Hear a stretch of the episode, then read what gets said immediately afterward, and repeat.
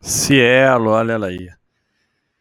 Realmente uma empresa em dificuldade, que o lucro caiu de 4 bilhões em 2017, foi até 500 milhões, agora voltou para 1 bilhão. E aí é aquele negócio, né? É, é, o teste do holder.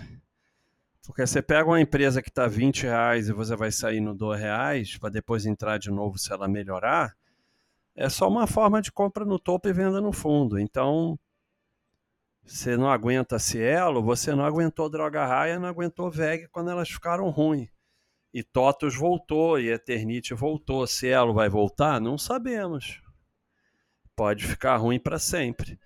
Então você vai ter que aceitar que empresas da sua carteira vão ter períodos ruins, ou vão ficar permanente ruins, ou é melhor você nem fazer buy and hold.